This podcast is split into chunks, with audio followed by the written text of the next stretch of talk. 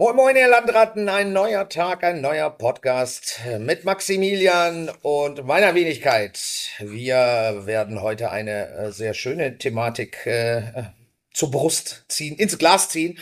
Äh, wir fliegen kurz in Urlaub, oder Max? Ja, äh, moin Kirill erstmal und äh, ja, Viva España, würde ich sagen. Ja. es geht nach Spanien. Wir kümmern uns mal wieder um ein Land, äh, ich glaube, was viele aus dem Urlaub kennen, aber was auch sicherlich die meisten unserer Zuhörer auch schon mal im Glas gehabt haben, in verschiedensten Ausführungen. Genau. Was hast du denn mitgebracht? Erzähl doch mal. Ähm, ich habe ein Weiß, ein Rot, ein Süßwein mitgebracht. Also einmal die Trilogie. Die Trilogie. Äh, man hätte jetzt natürlich Star Wars an. ja, da sind wir doch mittlerweile bei sechs glaube ich. Acht, neun. Ich weiß es nicht. ja, nein, also ähm, man hätte jetzt natürlich auch noch äh, einen Cava machen können, also einen klassischen Schaumwein, aber ich habe einfach mal so ähm, Weine ausgesucht, die für mich für Spanien stehen, aber die vielleicht trotzdem nicht jedem geläufig sind. Oh, das, dann bin ich gespannt, äh, äh, was du uns da ins Glas kippst. Ja, soll ich mal anfangen? Ja, unbedingt. Ich, ich kippe mal. Ich kippe mal.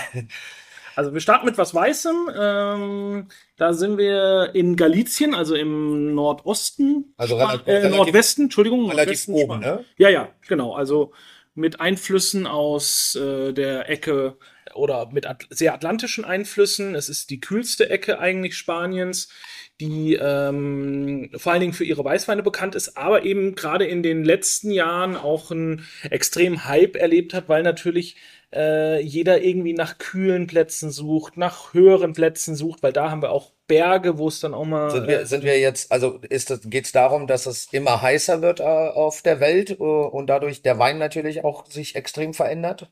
Das ist sicherlich einer der Hauptgründe, genau. Okay. Also man sucht eben nach kühleren Spots, äh, damit man Weine mit niedrigerem Alkohol auch machen kann, weil auch das ist ja eine Bewegung in den letzten Jahren, ähm, dass man wieder eher etwas schlankere Weine trinkt. Damit man mehr trinken kann.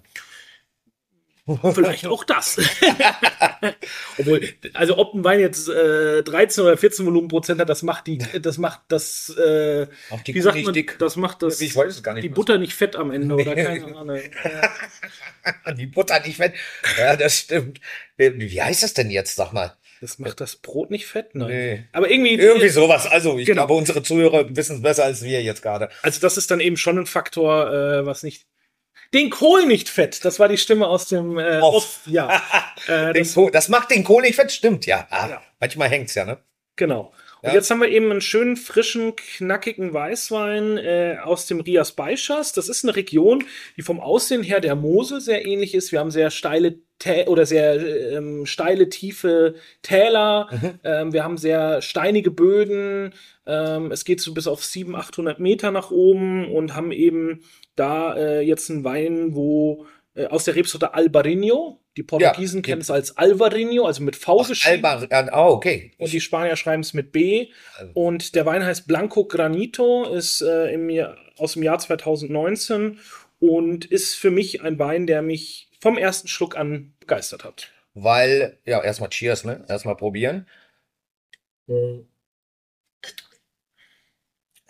Also in der Nase, finde ich, ist der anders als dann im Mund. Also wirklich sehr, sehr frisch, sehr knackig, saftig, wie du das, glaube ich, vielleicht sagen würdest. In der. Nase meinst du jetzt? Nee, in, in, im, im Geschmack, also im Im Mund. Geschmack, ja. Sehr saftig in der Nase, eher tatsächlich so ein bisschen, ja, ich will mich nicht zu weit aus dem Fenster lehnen, aber so ein bisschen eher in Richtung so Madeira, irgendwie so, so eine Würzigkeit einfach. Also auch eher, ich hätte gedacht, der wäre gereifter von der Nase her.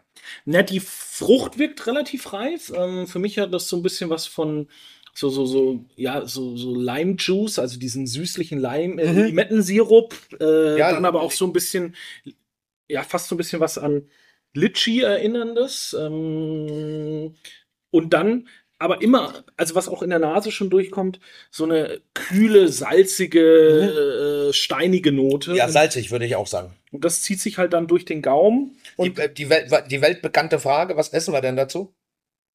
Hast du eine Idee? Ort. Also, das ist ja ein ziemlich geiler Sommerwein, möchte ich jetzt sagen. Das ist ein ziemlich geiler Sommerwein, aber das ist für mich auch so, so ein Seafood-Begleiter. Also der äh, Ja. irgendwie alles, was aus dem Meer auf den Teller hüpft. Ähm, ähm, ich, Ins Boot und dann auf den Teller. Ja, ich denke jetzt zum Beispiel gerade an so eine Pasta mit, äh, mit Vongole, also mit, Ja. mit Venusmuscheln, schön ein bisschen Knoblauch dazu, frische Kräuter. ganz leicht Schärfe. Genau. Perfekt. Ähm, sowas kann ich mir gut vorstellen. Mm, Dann, was der auch gut kann, weil er halt das Fett aufspaltet, diese eingelegten Sardinen, die man ja auch so Mhm. dann in, in Portugal und in Nordspanien sehr gerne so aus der Dose mit so ein bisschen Röstbrot. Ja, das Ähm, ist wirklich eine gute Idee. Das sind so die Klassiker für mich, die, die wunderbar dazu passen. Und ähm, soll ich dir mal das Spannendste an dem Wein eigentlich erzählen? Erzähl mal. Den kannst du in Deutschland nur bei uns trinken. Echt? Ja. Ich hatte, ich hatte, das wäre meine nächste Frage, so wie äh, natürlich immer. Kann, wer, wo kriegt man den? Den kriegt man, also den, ja- ich glaube, den 20er Jahrgang, den es mittlerweile auch gibt, den haben auch andere. Wir sind jetzt, warte ganz kurz, ja, ach, 19 ist das. 2019 äh, ist das sehr knackig. sind wir im Kindfels tatsächlich das einzige äh, Restaurant in Deutschland, was diesen Wein hat. Wie bist du denn da dran gekommen? Tatsächlich ist der Wein äh, mir vorgestellt worden, äh, als ich damals auf Zypern war, auf der Sommelier-Europameisterschaft. Da war eben der Winzer, das ist die Familie Torres, eigentlich ein sehr großes, namhaftes Weingut in Spanien, äh, war da einer der Sponsoren und da gibt es dann eben immer so kleine Verkostungen am Nachmittag in den Pausen, wo du immer Weine probieren Mhm. kannst. Und da war der Wein dabei. Und ähm, da habe ich so gefragt, was das ist, weil ich das nicht kenne. Und dann haben die gesagt, ja, es ist eine neue, ist erst der zweite Jahrgang, 2019, 18 haben Aber das Weingut Torres kennt man ja auch. äh, Es ist, äh, die machen das ja nicht seit zwei Jahren. Oder ist das explizit nur der Wein? Nur dieser Wein. Ach, nur dieser Wein. Genau, also von diesem Wein ist es der zweite Jahrgang gewesen. Ähm, das Weingut Torres gibt es natürlich äh, schon viel, viel länger und ist ja auch über fast komplett Spanien verteilt. Also sie haben fast in jeder Region haben die irgendwie ein Weingut. Ja. Ähm, und das ist eben ein neues Projekt im Rias Baixas, wo sie eben auch nach dieser Kühle, nach dieser Frische gesucht haben. Und haben dann eben einen kleinen Weinberg gefunden, der auch nicht weit weg vom Meer steht, also wirklich nur so 10 Kilometer vom Atlantik entfernt und dadurch eben noch mehr diese kühlen äh, äh, Nuancen hat. Der, Wein der Weinberg hat sechs Hektar, also ist auch Also nicht groß. groß, ne? Und Wie viele Flaschen werden denn davon produziert, weißt du das? ich kann es dir genau sagen, 5496 Flaschen. Auswendig gelernt oder gespickt? Ich habe gespickt. ich stehe dazu. Nein, also es ist äh, unglaublich spannend, dieser Wein. Ähm, und ich habe den eben probiert auf der Veranstaltung, habe gesagt, oh, das ist lecker. Ich wusste gar nicht, dass Torres so gute Weine machen kann. Habe ich mir gedacht, habe ich mir gedacht. Hoffentlich hast du es nicht gesagt, sonst werden sie uns nie wieder Wein liefern. Und dann habe ich äh, unseren äh, Importeur für Torres in Deutschland dann kontaktiert, nachdem ich aus Zypern zurückgekommen bin und habe gesagt, hier, ich habe den und den Wein probiert. Äh, habt ihr den und wenn ja, was kostet der? Er hat gesagt, den Wein gibt's nicht. Sag ich, Mhm. naja, ich schicke dir mal ein Bild, ich habe ihn ja probiert. Also, ähm, okay, ja, kenne ich nicht, mache ich mich mal schlau. Äh, hat mich ein paar Tage später zurückgerufen, hat gesagt, ja, der ist für den deutschen Markt noch nicht geplant gewesen, ähm, der kommt jetzt erst und äh, es gibt für Deutschland ähm, 120 Flaschen. Sag ich, ja, okay. Ja, wie viel willst du denn haben? Sag ich 120. Naja, wenn dann ins, in die Vollen greifen, ne? Ja, richtig so. Ja, und dann Aber ich hab, äh, und dann war halt, ähm, dann hat er das nochmal kurz absprechen müssen, aber auf jeden Fall war es dann so.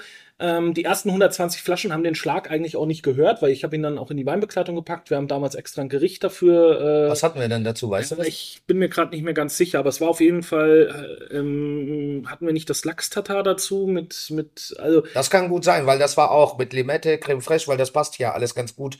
Und dadurch, dass der Lachs, äh, der schottische Lachs. Nee, ich weiß mit was es war. Das war letztes Jahr mit dem roh marinierten Thunfisch, mit den Würfeln, mit den Ach, Thunfischwürfeln. hier, äh, Salat Niçoise, so ein bisschen Genau. auf die, äh, genau. Mit Bohne, Kartoffel, Ja, genau, bisschen genau, Kopfsalat.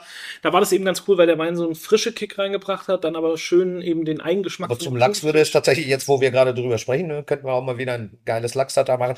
Und eine Frage habe ich noch in dem gleichen Zug. Äh, Die äh, Gäste können das bei uns auch glasweise trinken oder nur flaschenweise? Nee, es ist ein Wein, den wir eben auch glasweise anbieten. Wir haben jetzt nicht mehr viel, muss man sagen. Also die, Aber die ersten, 120 Flaschen haben wir schon verkauft. die 120 Flaschen haben wir schon verkauft und dann kam nochmal das Angebot von Torres, dass wir nochmal 90 nachziehen können, Mhm. weil irgendein anderer Markt gesagt hat, er will sie nicht ähm, oder hat sie nicht abgerufen. Und dann haben wir nochmal 90 Flaschen nachbekommen.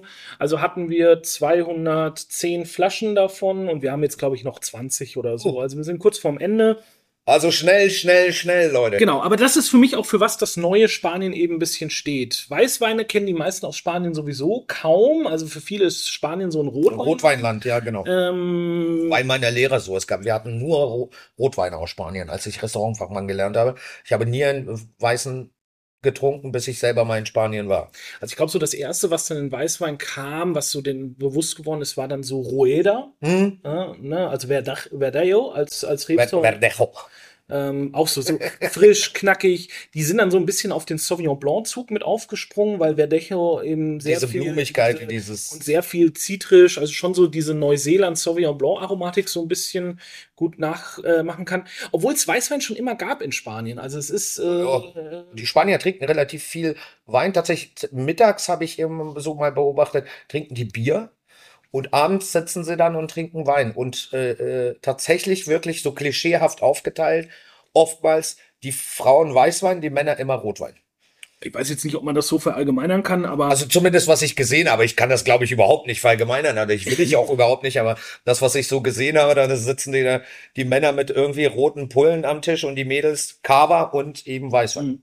Ja, Cava boomt natürlich extrem, aber es ist ähm, auch tatsächlich so in Spanien bei jedem Geschäftsessen, auch mittags gehört schon eine Flasche Wein dazu. Was mir aufgefallen ist, die wird vielleicht nicht ausgetrunken, aber es wird trotzdem eine Flasche Wein getrunken, was Ja. in Deutschland nahezu unvorstellbar ist. Ja, es hat sich, glaube ich, aber auch in den letzten Jahren etwas gewandelt. Und ich meine, in Italien, äh, ich, ich weiß gar nicht mehr, in welchem Ort gibt es einen Rotweinbrunnen, habe ich mal gelesen. Da kannst du dir deinen einen Rotwein da rauszapfen. Na, Ich weiß nicht, ob das irgendwie ein Witz war, aber so ist das. Ich glaube, in den ganzen warmen Regionen, die Leute leben und genießen ihr Leben und da gehört eben Wein ist dann nicht ein Mittel zum sich betrinken, sondern ein tatsächlich Essensbegleiter. Essensbegleiter, Genussmittel. Ähm, was man sagen muss, ich sehe diese Länder sich selten richtig besaufen, Hm. sondern die genießen das halt. Genau, Ah, die sind auf echt einem guten Niveau. Also ich mag das gerne da in Spanien und das musst du, musst du einfach mal hin und da sein und diese Kultur miterleben. Die sind völlig entspannt. Vielleicht sind die ja deswegen so entspannt, weil jemand so ein Gläschen Vino nebenbei, nicht betrunken, äh, wie, äh, wie hat Harald Juncker mal gesagt, leicht einsitzen und keine Termine. die Definition von Glück. ja. Ist das nicht gut? Aber äh, jetzt nochmal zu dem Weißwein. Ähm, den kriegt man nur bei uns, hattest du gesagt. genau.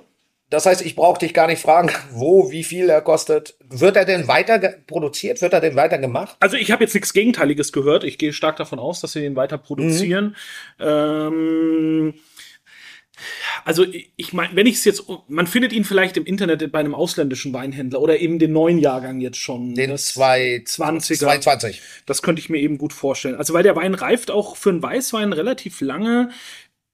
Der wird erst so nach ähm, ja, knapp zwei Jahren auch erst auf den Markt gebracht. Also äh, Aber das ist doch vernünftig. weil er einfach ein bisschen Zeit bekommt. Der Wein hat, ich sehe gerade hier die Analysewerte, das ist echt krass, der hat eine unglaublich hohe Säure, der hat 8,3 Gramm Säure. was Merke ich überhaupt nicht. Nee, denke ich mir, ne? du als alter Hättest mir Säurefanatiker. auch einen Riesling 19, äh, 2024 einchecken können. Also Ja, ich kann dir ja nicht immer nur Chardonnay einschenken. Das leider nicht. Ich mag ja den. Aber nein, ich äh, muss ehrlich gestehen, also unabhängig davon, dass er, dass er wirklich sehr knackig und äh, säure ähm, stark ist, äh, schmeckt er mir sehr. Also es ist wirklich, wirklich ein schöner Wein. Das ist top ausgesucht, würde ich sagen. Ist ein unglaublich spannender äh, Wein. Ja, und das entfaltet sich so viel im Mund auch. Also es ist nicht irgendwie, ich, ne, ich habe jetzt den Schluck ausgedruckt, wir reden miteinander, ich habe immer noch den Geschmack und es ist, es ist nicht wie, weißt du, getrunken und weg, sondern es ist einfach da. Und ich finde, also ich könnte davon keine Flasche trinken, aber ein Glas zum Essen finde ich, glaube ich, sehr spannend und auch mit vielen Sachen kombinierbar. Also wie gesagt, was aus dem Meer kommt und irgendwie ein bisschen Kräuter neben Ja. dran gesehen hat, Absolut. bisschen was Zitrisches, das kann der Wein auf jeden Fall haben. Was mich, was bei mir jetzt gerade auf der Zunge bleibt und was für mich typisch für diese Rebsorte Alvarinho ist, ähm, Brausepulver, also Ahoi-Brause. Muss, ich muss ehrlich gestehen, ich habe Ahoi Brause, glaube ich, einmal nur im Leben probiert. Oh, Ja, ja, du, Nee. du, hast nie Wodka Ahoi getrunken. nee, habe ich wirklich nie. Oder? Das ist überhaupt, nein, nein, das meine ich Du warst auf dem Schiff. Da habe ich Wodka Cranberry getrunken tatsächlich, aber nie Wodka Ahoi. Das sei- ja, das ich weiß nicht, was schlimmer ist. Okay, deine Kinder kommen ja bald in das Alter, wo sie Nein, darüber reden wir nicht. Ich rede über Ahoi-Brause, ich rede nicht über Wodka Ahoi. ich wollte schon sagen. nicht, bitte nicht. Die sollen, die sollen Wein trinken, wenn sie trinken. Äh, Ja, das dauert auch noch ein paar Jahre, aber Ahoi Brause, also dieses, ähm, und das ist so ein typisches Aroma für mich für Alvarinho. Und ähm, das hilft mir auch oft, ihn zum Beispiel in Wettbewerben in Blindproben zu erkennen. Äh, Ahoi-Brause, also. ist dieses Finish von diesem Wein. Mhm. mh. Das so als kleine Aber ist vielleicht. Ahoi-Brause, ist das nicht das, dieses Prickelzeug da auf der Ja, Zunge? ja, genau. Und das, also das empfindest Nein, du. es prickelt nicht, aber dieser Geschmack, also wie diese Zitronen-Ahoi. Ach so, das Brause, meinst du. Ja, okay. ähm, Brausepulver, das, das ist sehr typisch, finde ich, für diese Rebsorte. Aber inwieweit, noch eine einzige Frage zu dem Wein und dann gehen wir weiter. Äh, inwieweit unterscheidet sich äh, Alvarinho zu Albarino? Also gibt es, es ist, ist es dieselbe Rebe? Heißt sie nur, also ist Ja. der Buchstabe einfach dieselbe Rebe? Gleiche Rebsorte, ähm, eben nur einmal in der spanischen und einmal in der portugiesischen. Okay, okay, ja, dann, dann habe ich das jetzt eigentlich. Ja, also wir sind ja jetzt auch in diesem kleinen Zipfel Spanien, der ja über Portugal liegt. Also wir sind Ja. wirklich ähm, dieses zwischen der portugiesischen Grenze und Santiago de Compostela, der, der Pilgerstadt. Ja. Genau in diesem Bereich Spanien bewegen wir uns jetzt gerade. Okay, jetzt habe ich es verstanden. Und ähm, die, also Albarino ist eben dort eine sehr wichtige Rebsorte. In Spanien selber spielt sie eigentlich gar keine große Rolle. Al, Alvarinho ist ja eine Autotone, richtig? Aus Portugal, kann man das so sagen? Ja, also für die Iberische Halbinsel könnte man jetzt sagen, ähm, sie spielt in Portugal die definitiv größere Rolle als in Spanien, Okay. aber sie wird in beiden Regionen eben angebaut. Also zum Beispiel die wichtigste Weißweinrebsorte in Spanien ist Ayren. Äh, ja, nö, habe ich, no, kenne ich nicht. Wirst du auch fast nie auf einem Etikett finden, wirst du fast nie in einem Wein finden, wird fast ausschließlich nur für die Brandy-Produktion.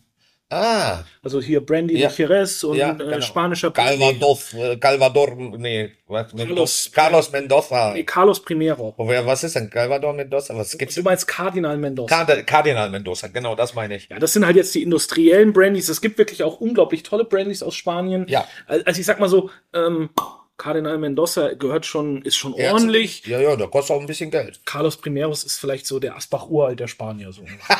was für ein Vergleich. Kannst du auch. Äh, Aber äh, zum, also Spanien hat circa eine Million Hektar Rebfläche, also zehnmal so viel wie Deutschland. ich wollte gerade fragen, den, äh, was, was hat Deutschland? 100.000. 100.000. Also kannst du immer so plus minus 100.000 Hektar. In einem Jahr sind es mal knapp drunter, im anderen Jahr sind sie knapp drüber. Ähm, Wandert die oder was? Ja, es wird ja mal ein Weinberg gerodet, dann liegt er ja in der Regel So. ein, zwei Jahre brach, bis er neu bepflanzt Wie wird das denn überhaupt festgestellt? Wie viel, wie viel Du musst Fläche? das melden. Ah, Du bist als also in Deutschland und egal wo. EU. Also Ach so. du bist dazu verpflichtet zu melden, was du pflanzt, wie viel Hektar du hast und äh, was du alles in, in, im, im Anbau hast. Äh, das musst du ans Statistische Bundesamt in Deutschland melden und Mhm. dann äh, gibt es einmal im Jahr gibt's dann die, die, die neue Hitparade Die sozusagen. neue Hitparade. Was, äh, da, da siehst du halt auch die Veränderungen in den Rebsorten. Äh, in Deutschland jetzt zum Beispiel könnte man halt sehen, dass ähm, Rebsorten wie Müller-Thurgau extrem rückläufig Mhm. sind. Ähm, extrem boomen tun Grauburgunder, Weißburgunder, Chardonnay. Hm. Ja, siehst du? Ja. Aber es heißt ja nicht, dass alles äh, Nein, ja davon getrunken Ich werden wollte es nur, ich wollte es nur noch mal einmal ganz kurz für mich selber betonen. Genau. Und jetzt, also wenn man überlegt, 100.000 Hektar haben wir in Spanien, äh, eine Million äh, Hektar haben wir in Ja. Spanien. Auch da ist, Spanien bettelt sich immer so ein bisschen mit Italien um, wer hat die meiste Rebfläche der Welt. Okay. Äh, jetzt, Ist es Spanien dann die Nummer eins, was Rebflächen angeht? Also, oder, oder ist also die- nur mal wirklich ernsthaft gefragt, die betteln sich, sagst du, das heißt entweder Italien oder Spanien. ja, und das- jetzt seit zwei Jahren gibt es noch einen dritten Player, Wer ist das? äh, China. Ach was, die bauen auch Wein? Ja, ja, hatten wir ja, glaube ich, schon mal das Thema. Also China hat mittlerweile auch um die eine Million Hektar Rebfläche. Alter Schlamm, ey, was macht denn China noch alles, ey? Ne, die müssen ja auch den Heim, der, also sie produzieren halt in erster Linie für den heimischen Markt und brauchen halt bei über eine Milliarde Menschen auch einfach viel Stoff. Ich möchte nicht weiter drauf eingehen, sonst sage ich noch irgendwas, was ich bereue. Genau. Und dann Ayren war immer die wichtigste Rebsorte. Ähm, bei Weißwein ist sie es auch mit Abstand. Zum Beispiel die zweitwichtigste ist dann Verdeo. Mhm. Äh, Ayren hat 200.000 Hektar, also ein Fünftel der kompletten. Anbaufläche. Und die nächste ist dann Verdeo mit 23.000 Hektar. Also Und das ist ja nur ein Zehntel dann von den, äh, von den, also ja, die, also saufen, die, die brennen mehr Brandy als, die brauchen einfach extreme Mengen. Das ist unglaublich. Also da wird auch, da wird dann sicherlich auch Industriealkohol draus gemacht. Ne? Mhm. Also da, da- das ist jetzt nicht alles nur für die Brandy, aber es wird eben destilliert. Und was du dann draus machst. Und zum Beispiel die, die wichtigste Rotweinrebsorte, die kennst du bestimmt, äh, ist der Tempranillo. Ja, die kenne ich ganz bestimmt. Die habe ich auch hier. Meine Lehre habe ich, glaube ich, glaube halb Spanien verkauft an Flaschen, weil ich den selber, damals fand ich das wirklich sehr, sehr gut. Es war ein Crianza. Da gibt's ja nochmal, ne? Was ist Re Reserve, Crianza? Das sagt ja, wie lange äh, es ähm, Genau. auf dem Fass gelegen hat. Genau, also du hast, äh, du hast Crianza, Reserva, Gran Reserva. Das Ja, sind genau. so die drei. Es gibt noch ein paar mehr, aber das sind so die drei gängigsten. Ähm, und die geben dann an, eben wie lange die Reifung im Holzfass und auf der Flasche war. Mhm. Und jetzt haben wir was im Glas? Jetzt haben wir für mich einen der ganz großen Klassiker Spaniens im Glas. Wir haben vom Weingut Lopez de Hereda äh, Vina Tondonia Reserva 2010 im Glas. Ui.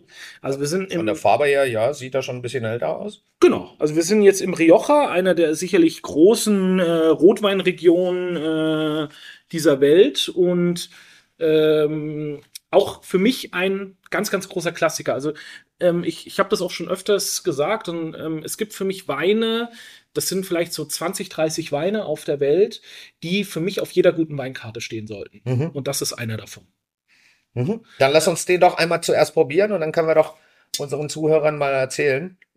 Also da können noch ein paar mehr Weine dazu, zum Beispiel Chateau Moussard aus dem Libanon oder ähm, äh, den Wein hatten wir auch schon mal hier in der Verkostung, äh, einer meiner Lieblingsrieslinge, Crosset, Ja. Polish Hill aus Australien, weil das einfach Weine sind, die für eine Region, für eine Rebsorte eine absolute Benchmark sind. Und von daher haben sie für mich dieses Prädikat verdient. Mhm. Ähm, großer Klassiker dieser Welt und sollten auf jeder Weinkarte stehen. Was äh, wo, äh, kriegen den Wein die unsere Zuhörer irgendwo? Ja, also der ist äh, jetzt auch nicht in riesengroßen Mengen, aber er ist verfügbar bei verschiedenen Online-Händlern. Jahrgang. Auch in dem Jahrgang, das ist der, ja, es ist nicht ganz der aktuelle, 2012 ist der aktuelle Jahrgang. Mhm. Ähm, die Weine kommen immer ungefähr mit zehn Jahren Versatz auf den Markt. Ja, das bin ich immer ein Freund von, wenn die Ne, also Winemaker das auch noch selber liegen lassen und sagen, dann ist das trinkbar. der Wein reift schon mindestens bei dem, also die, die Vorschrift wäre jetzt hier, wenn ich es richtig im Kopf habe, Reserva wären 18 Monate. Nee, vier, 36 Holz, nee, Ach. 24 Holz Oh, und 24 Flasche.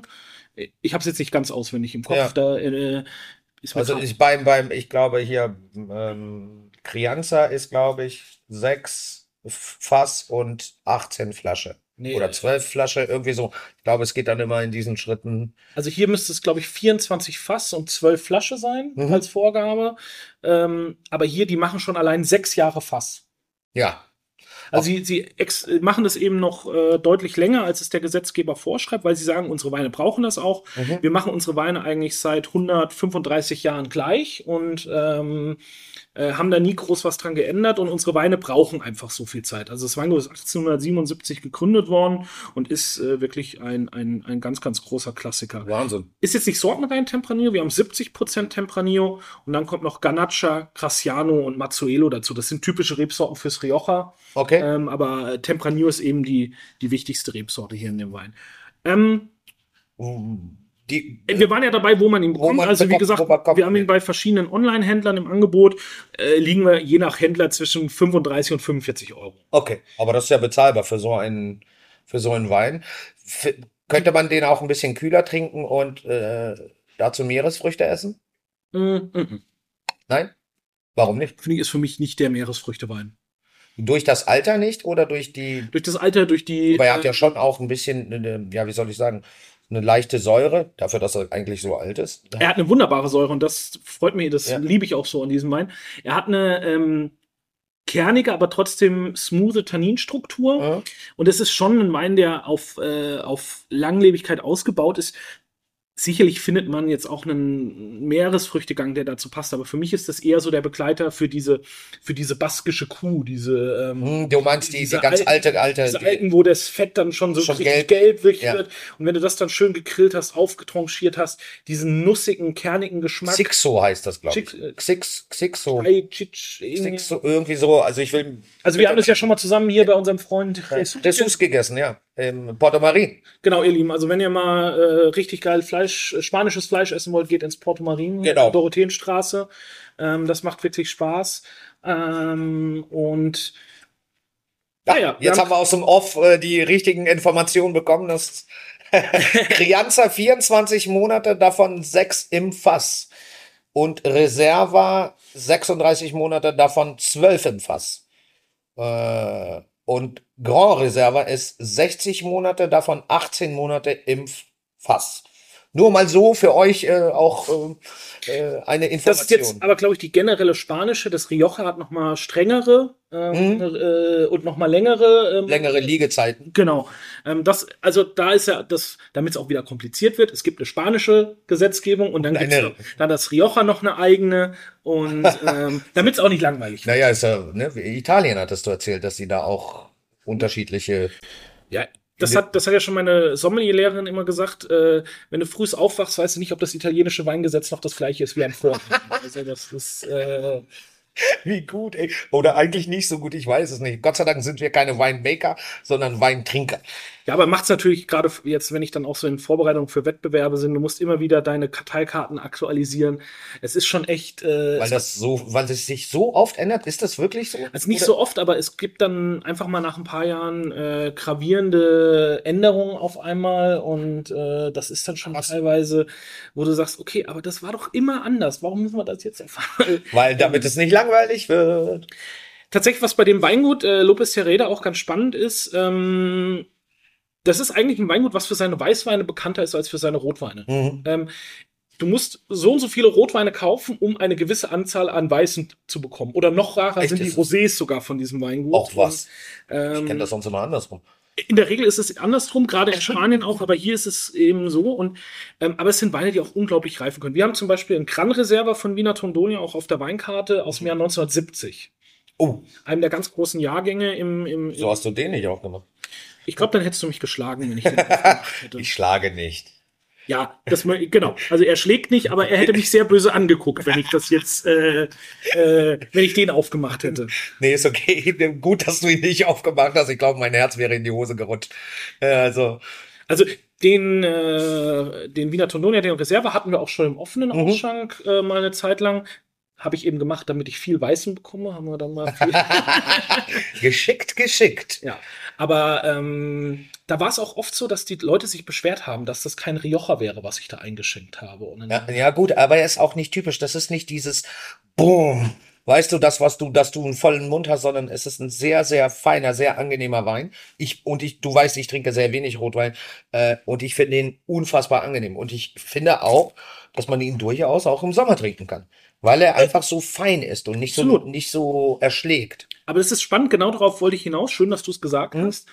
Ähm, er ist eben nicht dieses typische fette, opulente, was viele genau. mit Rioja verbinden. Das hier ist das klassische Rioja. Also das ist eigentlich Rioja. Das ist der Ursprung. Das ist der Ursprung. Der, der Weinberg für diesen Wein ist 1913 gepflanzt worden. Dieser Wein wird eigentlich seit 100 Jahren aber, und das sind immer noch dieselben Reben? Das sind immer noch dieselben Reben. Das ist Wahnsinn. Ähm, wird identisch erzeugt eigentlich wie vor 100 Jahren das ist das, was Rioja eigentlich mal groß gemacht hat. Das, was die meisten heute als Rioja kennen, ich nenne mal so Baron de Ley und so. Ja, genau, genau. Die. Ähm, diese, die, das ist moderner Rioja, als sie dann gemerkt haben, ah, die Leute wollen mehr Frucht, die Leute wollen mehr hm. Holz oder mehr spürbares Holz.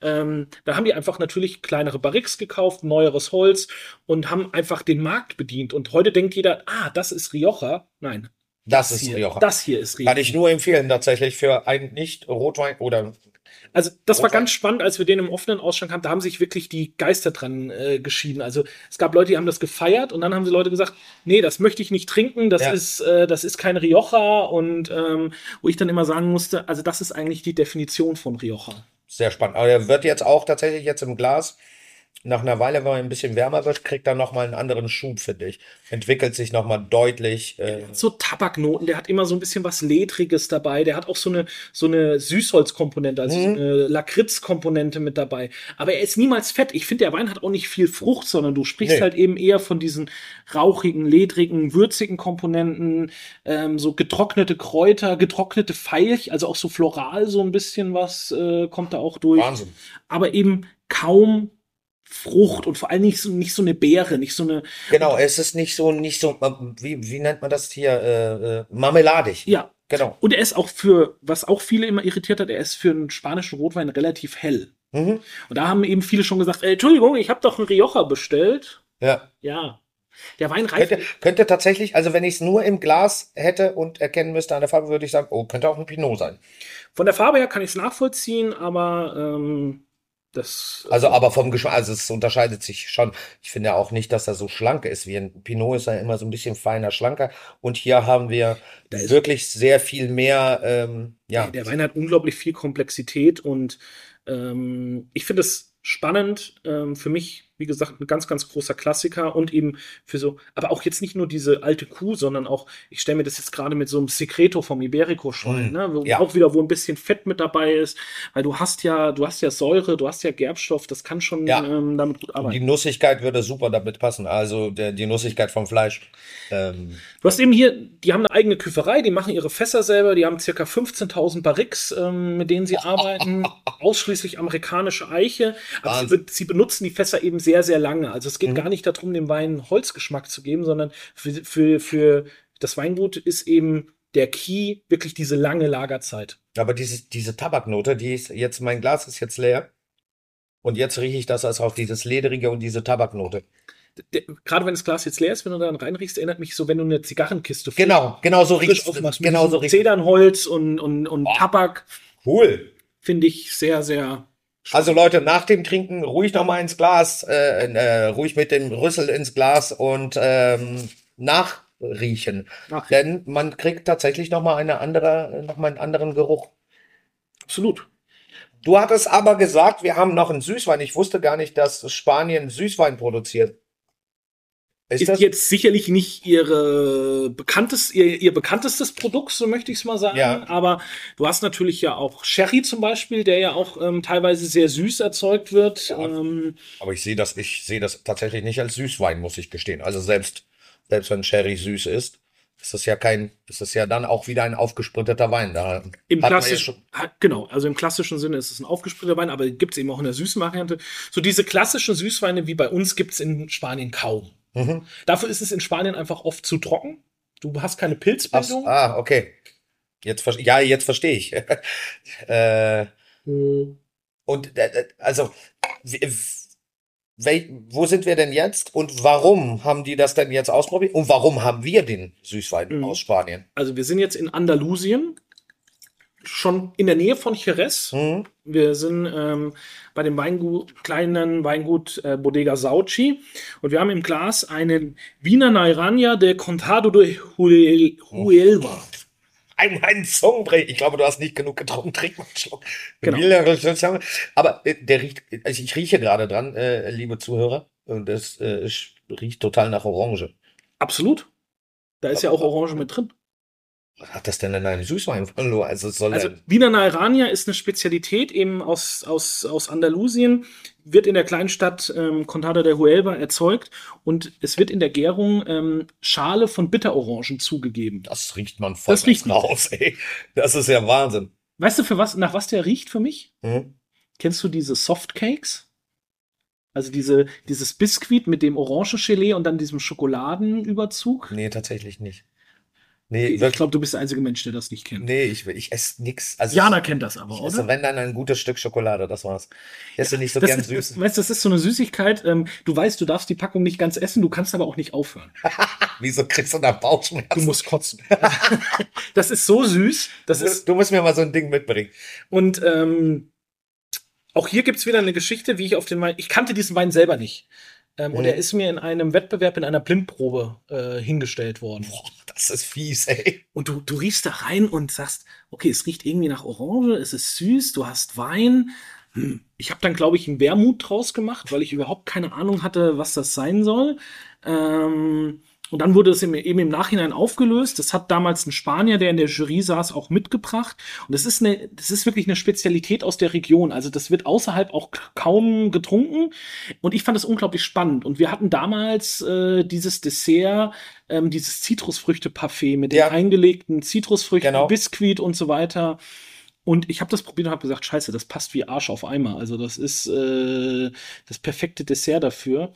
Und dann habe ich mich auf die Suche danach gemacht und es war in Deutschland nicht zu bekommen, dieser Wein. Es äh, gab es einfach nicht. Und dann habe ich das Weingut direkt kontakti- kontaktiert und wir haben sozusagen unseren ersten Direktimport gemacht. Also wir Ah. haben 180 Flaschen dann äh, am, am Weingut gekauft äh, und ein paar Flaschen haben wir noch, aber ich finde das unglaublich spannend und ähm, Aber also wie kommt man denn da drauf? Da, die Frage, die sich mir jetzt die ganze Zeit aufdrängt, ist, wie kommt man denn da drauf, in seinen Wein, den man zu Süßwein verarbeitet, Orangenschalen reinzuschmeißen? Wieso?